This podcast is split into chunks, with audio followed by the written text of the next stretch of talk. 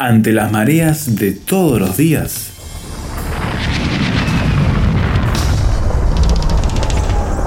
Llegamos a tierra firme.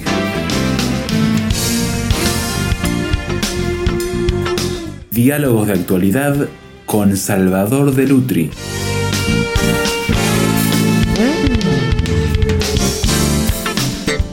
El programa anterior en Tierra Firme hablábamos del doctor René Favaloro, inventor y cardiólogo del bypass que revolucionó la manera en que se trataban ciertos problemas cardiovasculares.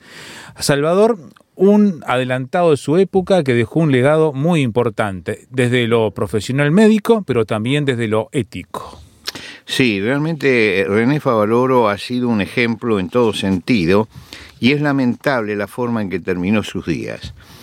La gran corrupción que había y que hay todavía en Argentina hizo que eh, su eh, fundación entrara en crisis.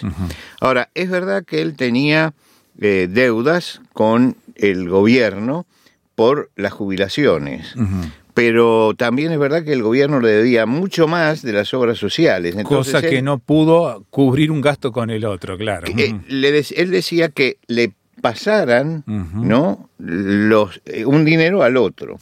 Y le dijeron que sí, que no había ningún problema, pero que tenía que dejar este, un, un, retorno, ¿no? Que es decir, una coima. Y él decía, no, yo una, coima no voy a dejar. Una mordida, porque había intermediarios que querían sacar su parte. Y, él, eh, en la última carta que escribe, él dice, si se lee mi carta de renuncia a la Cleveland Clinic, Está claro que mi regreso a la Argentina, después de haber alcanzado un lugar destacado en la cirugía cardiovascular, se debió a mi eterno compromiso con mi patria. Nunca perdí mis raíces. Volví para trabajar en la docencia, investigación y asistencia médica. Quiere decir que él vino a la Argentina, volvió a la Argentina, teniendo un éxito tremendo en Estados Unidos y cobrando un sueldo fabuloso, astronómico. Eh, él eh, volvió porque él quería que todo su saber estuviera al servicio de la patria. Y hacerle bien al país, claro. Por supuesto. La, relación con el sanatorio fue muy clara, yo sigo leyendo la carta última, donde él dice, los honorarios provienen de donde provinieran, eran de nosotros, la internación del sanatorio, sin duda la mayor tajada. Nosotros con los honorarios pagábamos la residencia y los secretarios de nuestras, y nuestras entradas se distribuían entre los médicos proporcionalmente. Quiere decir que habían hecho un contrato.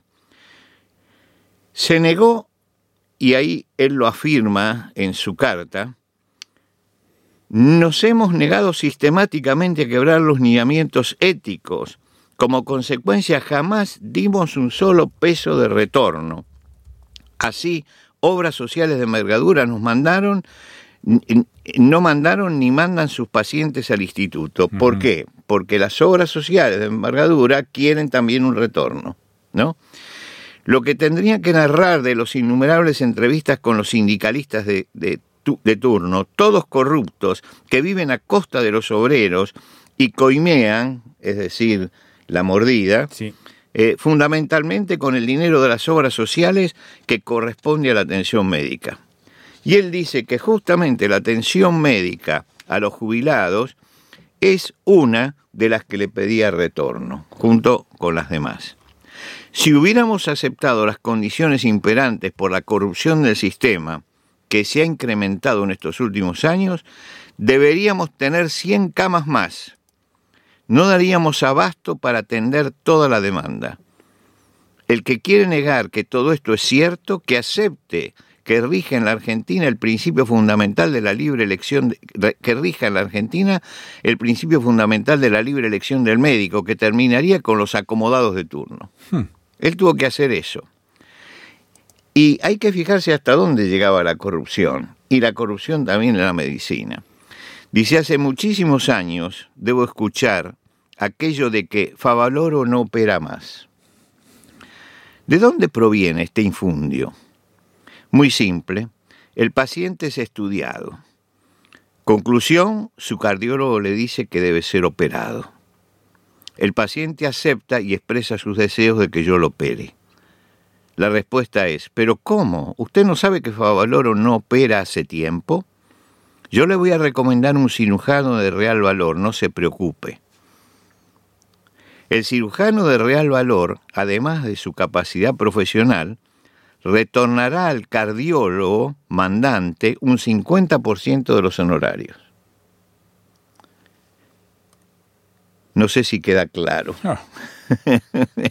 Para, para asombrar, ¿no?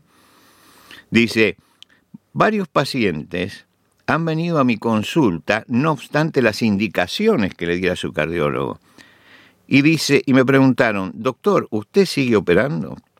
Y una vez más debo explicar que sí, que lo sigo haciendo, con el mismo entusiasmo y responsabilidad de siempre. Muchos de estos cardiólogos son de prestigio nacional e internacional. Concurren a los congresos del American College o de American Heart y entonces sí, allí me brindan toda clase de felicitaciones, abrazos cada vez que debo exponer alguna lectura de significación. Así ocurrió con, y, y menciono un caso que no lo voy a mencionar porque estamos en la radio, eh, Decenas de cardiólogos argentinos me abrazaron, algunos con lágrimas en los ojos, pero aquí vuelven a insertarse en el sistema y el dinero es lo que más les interesa. Esta es una denuncia tremenda, Tremenda, que la hace. La corrupción ha alcanzado niveles que nunca pensé presenciar. Instituciones de prestigio, como el Instituto Cardiovascular Buenos Aires, con excelentes profesionales médicos, envían empleados bien entrenados que visitan a los médicos cardiólogos en sus consultorios y allí le explican en detalle los mecanismos de retorno y los, los porcentajes que recibirán no solamente por la cirugía, los métodos de diagnóstico no invasivos, el holter, la cámara, etcétera, los cateterismos y la angioplastía. Está todo incluido. Quiere decir que el que va deja allí lo demás. La situación actual de su fundación, cuando escribe esto, es desesperante. Millones de pesos a cobrar por tareas realizadas, incluyendo pacientes de alto riesgo que no podemos rechazar. Es fácil decir no hay camas disponibles, pero nuestro juramento médico lo impide. Estos pacientes demandan un alto costo, raramente reconocido por las obras sociales. A ellos se agregan deudas por todos lados, la que corresponden a la construcción, el equipamiento, etc. Todos nuestros proyectos tambalean cada vez más por complicación de las coimas. Ahora, estaba en una situación realmente desesperante, ¿no? Y en esa situación eh, es cuando entra en la crisis.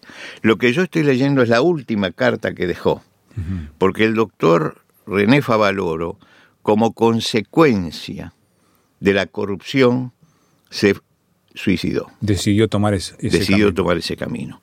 Yo no admito de ninguna manera el suicidio pero entiendo lo que significa la depresión de un hombre ético frente a quienes quieren desprestigiarlo. ¿Y con qué lo quieren desprestigiar? Mire la deuda que tiene el doctor Favaloro. Y resulta que ocultaban la deuda que tenían las obras sociales del Estado, la ocultaban esa deuda, que eran las que cubrirían todos los gastos, eran lo que le debían porque el doctor Favaloro, por lo que el doctor Favaloro había hecho. Y el desprestigio lo hacían por la ética incorruptible en que él no aceptaba recorrer los caminos de otorgar esas eh, compensaciones, esas mordidas, eh, es- es- esas coimas a estas personas. es que hay una serie de periodistas de primer nivel que en aquel momento lo desprestigiaban a Favaloro, Mirá vos. Presionados por estas obras sociales para que eh, Favaloro en alguna forma entrara dentro del sistema de corrupción. Increíble. Y entonces trataban de hacerle una campaña De desprestigio. de desprestigio. Por ejemplo, en Argentina hay una eh, pole- eh, este, una lotería Sí. Nacional y casinos. Sabemos que eso es juego y que el juego es malo, pero existe. El dinero de ganancia de eso hay que mandarlo a las clínicas, a las, a, la- a las obras sociales. Ese es el destino por ley. como él recibía la parte que todos reciben, empezaron a decir que el doctor Favaloro que habla contra el juego, sin embargo, recibe ese dinero. Ah, Y él dice, eso me lo da el gobierno porque es lo que nos, lo que nos corresponde por ley. Es decir, es tremendo la campaña que le hicieron. Yo la escuché esa campaña, porque yo estaba en Argentina en el momento que le hacían la campaña. Y en ese momento viajé porque había un congreso en Ámsterdam y cuando estaba en Ámsterdam, año 2000, todavía las cosas, el Internet en pañales Sí, en sí. Buenos Aires, Ujú. finalmente entro a Buenos Aires y leo el doctor Favaloro se suicidó. ¿Y cómo se suicidó? Se puso frente al espejo y se pegó un tiro en el corazón. Mm. Ya, qué, En el corazón. Qué, qué irónico. Qué irónico, ¿no? Irónico. No admito el suicidio, pero mucho menos admito la corrupción. Claro. Y este programa se hace para denunciar la corrupción que hay en todos los países latinoamericanos. En todos los países hay corrupción, pero los países latinoamericanos la tienen multiplicada. Y entonces, señores, hay que acabar con la corrupción, porque la corrupción mata. Y esta es una de las pruebas. Hacemos una pausa en la conversación ante este tremendo testimonio de vida que está allí en nuestra historia latinoamericana y nos está apelando el día de hoy a nuestro programa. Ya volvemos en tierra firme para seguir hablando sobre qué aprendemos de la vida, obra y de diferentes situaciones que enfrentó el doctor René Favaloro.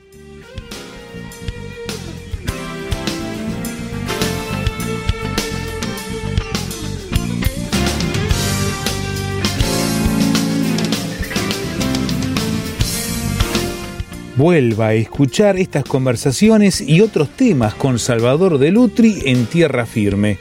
Súmese a la discusión, aporte su punto de vista y comparta estos contenidos en sus redes sociales. Todo nuestro sitio web tierrafirmertm.org. Encuentre los programas y escúchelos cuando quiera en Spotify, en el canal Tierra Firme RTM. Tierra Firme es una producción de Radio Transmundial.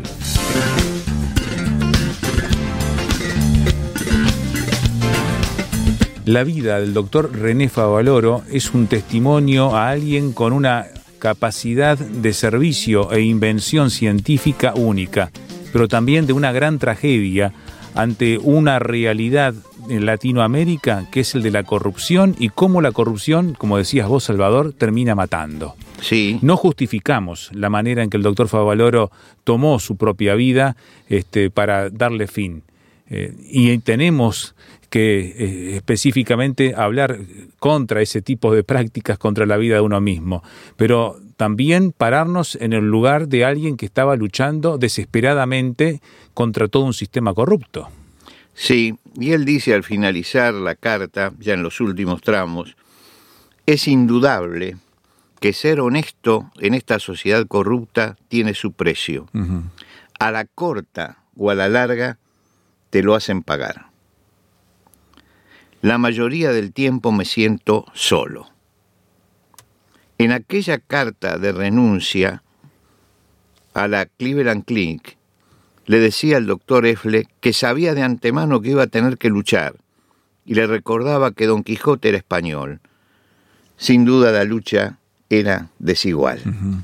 Él sabía perfectamente dónde venía. El proyecto de la fundación tambaleaba y empieza a resquebrajarse. Hemos tenido varias reuniones con mis compañeros más cercanos, algunos de ellos compañeros de lucha desde nuestro recordado Colegio Nacional de La Plata, el colegio, lo que llamaríamos colegio secundario, liceo. Dice, me aconsejaron que para salvar la fundación debemos incorporarnos al sistema. Sí al retorno, sí a la coima. Pondremos gente a organizar esto, hay especialistas que saben cómo hacerlo, debes dar un paso al costado. Aclaré- aclararemos que vos no sabes nada, que no estás est- enterado. Mm, eso le decían. Se decía, sí. Debes comprender si querés salvar a la fundación. Y sigue Favaloro hablando y dice, ¿quién va a creer que yo no estoy enterado? En este momento y a esta edad terminar con los principios éticos que recibí de mis padres, mis maestros y profesores me resulta extremadamente difícil. No puedo cambiar, prefiero desaparecer. Joaquín B. González escribió, Joaquín B. González es un gran escritor provinciano de Argentina, escribió la lección de optimismo que se nos entregaba al recibirnos. Decía, a mí no me ha derrotado nadie. Yo no puedo decir lo mismo. A mí me ha derrotado esta sociedad corrupta que todo lo controla. Estoy cansado de recibir homenajes y elogios a nivel internacional. Hace pocos días fui incluido en el grupo selecto de leyendas del milenio en la cirugía cardiovascular. El año pasado debí participar en varios países de Suecia a la India escuchando siempre lo mismo, la leyenda, la leyenda. Quizá el pecado capital que he cometido aquí en mi país fue expresar siempre en voz alta mis sentimientos, mis críticas. Insisto, en esta sociedad del privilegio donde unos pocos gozan hasta el hartazgo, mientras la mayoría vive en la miseria y la desesperación. Todo esto no se perdona, por el contrario, se castiga. Yo tengo esta carta guardada, una copia por supuesto de la carta guardada, porque uno tiene que leerla cada vez que tiene que luchar cada vez que uno tiene que sostener los principios cristianos, tiene que volver a leer esto. Estamos en un mundo realmente donde la corrupción, y cuando hablo de corrupción estamos hablando del pecado mayúsculo de una sociedad, donde unos pocos, como dice él, gozan mientras otros se mueren de hambre, porque el pan se lo está comiendo otro, esta corrupción termina por destruir. Y yo creo que como cristiano, hay una función profética que uno tiene que tener. Y esa función profética es denunciar todas estas cosas, hablar de estas cosas. Podríamos hoy estar hablando de otras cosas, de algún, gran pintor, algún músico, pero yo prefiero hablar de esto y te agradezco la confianza que, me, que me dispensas para que hable de esto, porque él dice, yo estoy cansado de luchar y luchar galopando contra el viento. Y muchos cristianos sentimos también lo mismo, que estamos galopando contra el viento, porque estamos rodeados de corrupción. Y estamos en pueblos donde la corrupción está todos los días. Y vemos pobres permanentemente tirados en la calle, mientras que otros gastan dispendiosamente lo que no es de ellos. El cirujano dice, Favaloro vive con la muerte, es su compañera inseparable, con ella me voy de la mano. Y manda una serie de cartas y le pide, y dice a mis familiares en particular y a mis queridos sobrinos, a mis colaboradores, a mis amigos, recuerden que llegué a los 77 años. No aflojen, tienen la obligación de seguir luchando por lo menos hasta alcanzar la misma edad, que no es poco. Una vez más reitero la obligación de cremarme inmediatamente y tirar mis cenizas en los montes cercanos a Jacinto Arauz, en La Pampa, donde él fue médico rural. Esta carta me ha servido muchas veces, en momentos difíciles la he vuelto a leer, porque muchas veces en los países corruptos uno ve dónde se está yendo y, y las consecuencias de la corrupción. Cada vez que un niño sale a pedir limosna o sale a pedir un plato de comida, en muchos países de latinoamericanos que tienen un gran, una, una gran riqueza natural como para explotar, y que uno sabe que la están explotando. O en mi país, Argentina. Que es un gran granero, sí. Claro, que es, es un gran granero. Cuando vienen a ver la llanura pampeana, Muchos dicen, de acá pueden vivir 200 millones de personas. Sin duda. ¿No? Bueno, hay niños, sin embargo, que están mendigando y niños que mueren de hambre. ¿Por qué mueren? Porque hay corrupción. Sí. Hay corrupción. Entonces la corrupción es un pecado. Y así como denunciamos al que se droga, y así como denunciamos al, al alcohólico, y así como denunciamos eso, miramos para arriba y tenemos que denunciar también la corrupción porque Jesús no tuvo temor de, cuando quisieron frenar su ministerio, decirle a, Herodes, y, y decir a esa zorra. Y la palabra zorra es una palabra muy fuerte, muy fuerte, para descalificarlo. ¿Por qué? le decía. Y él sacó a los mercaderes del templo y los sacó por la fuerza de aquel lugar y dijo, han convertido lo que es casa de oración en cueva de ladrones. Aquí ha convertido el mundo grande que Dios nos dio con toda su riqueza para que todos podamos vivir, lo han convertido en una tremenda cueva de ladrones.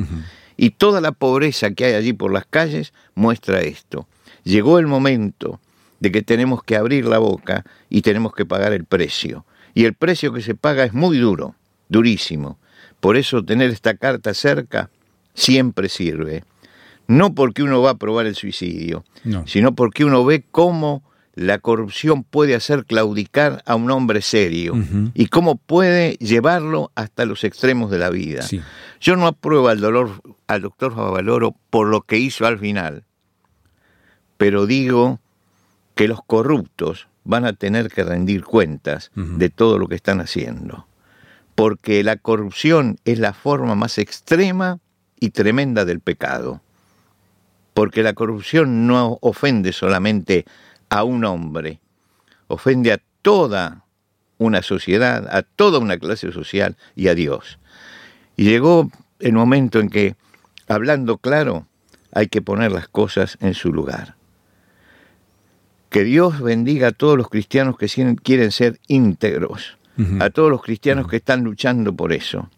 Conozco muchos que están luchando muchísimo por mantener su integridad en medio de esta sociedad.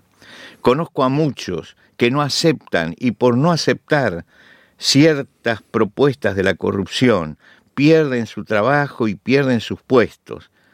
A ellos mi homenaje son los hombres que son fieles al Señor. A los demás que entran, lo lamento mucho, pero como cristianos son un fracaso, porque un cristiano tiene que tener una vida recta y tiene realmente que tener un compromiso profundo con lo que es su fe. Y el compromiso con la fe es que nos tenemos que alejar de toda corrupción y tenemos que denunciarla. Eso es lo que estamos haciendo en este programa de hoy en Tierra Firme.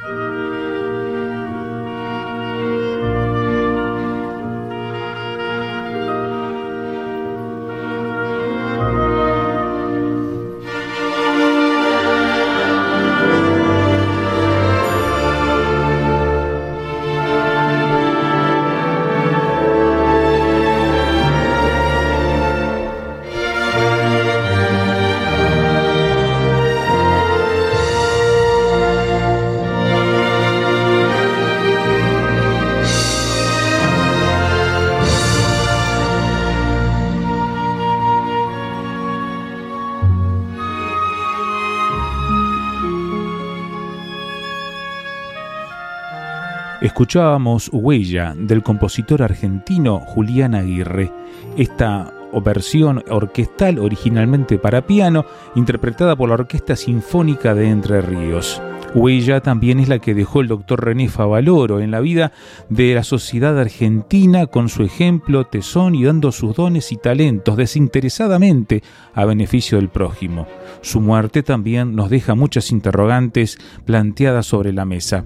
Y el pastor Salvador de Lutri en este Tierra Firme las trajo aquí para que saquemos conclusiones. ¿Cuáles son las suyas? Déjenos saber por SMS o WhatsApp a este número.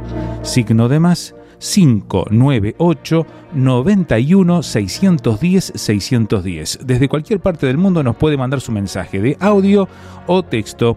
Va de vuelta el número, anótelo, signo de más 598 91 610 610. También encuéntrenos en internet tierrafirme.rtm.org, donde podrá escuchar nuevamente este programa, descargarlo, compartirlo y opinar. tierrafirme.rtm.org. Búsquenos también en otras plataformas como Spotify, Tierra Firme RTM, también en las redes sociales y podrá unirse a toda la comunidad que comparte, opina y crece respecto a estos temas. Una vez más el sitio web tierrafirmertm.org. Dejamos todo esto en sus manos, esperando encontrarle la próxima ocasión en que anunciemos una vez más. Tierra Firme